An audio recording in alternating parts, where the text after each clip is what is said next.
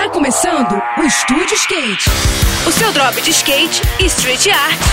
Aqui, na Rádio Cidade. Estúdio Skate, com Ruth Jimenez. Olá pessoal, tudo bem?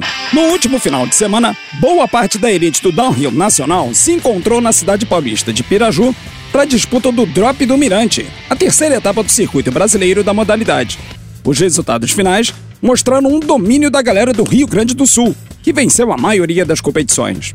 Na categoria profissional, o campeão foi o Bernardo Brambila, que se consolida na liderança do ranking com mais essa vitória. Entre os amadores, Christian Hans foi o cara que subiu no lugar mais alto do pódio. Entre as mulheres, a atual campeã sul-americana Vitória Malman confirmou a sua ótima fase e se consagrou como a grande vencedora do evento, enquanto que o legendário Douglas da Lua ganhou mais um troféu para sua coleção, ao ser o campeão entre os Masters. Os paulistas fizeram as honras da casa, com William Ortiz ganhando a categoria Grandmaster e a revelação Matheus Fazolin levando mais um troféu para casa no Street Leg. Já no Luge, o paranaense Xande Serri ganhou mais um campeonato para sua extensa coleção. No próximo programa, eu vou falar sobre o Campeonato Estadual de Skate da Azerge, que vai rolar no sábado aqui no Rio. Agora a gente segue com a programação, tá bom?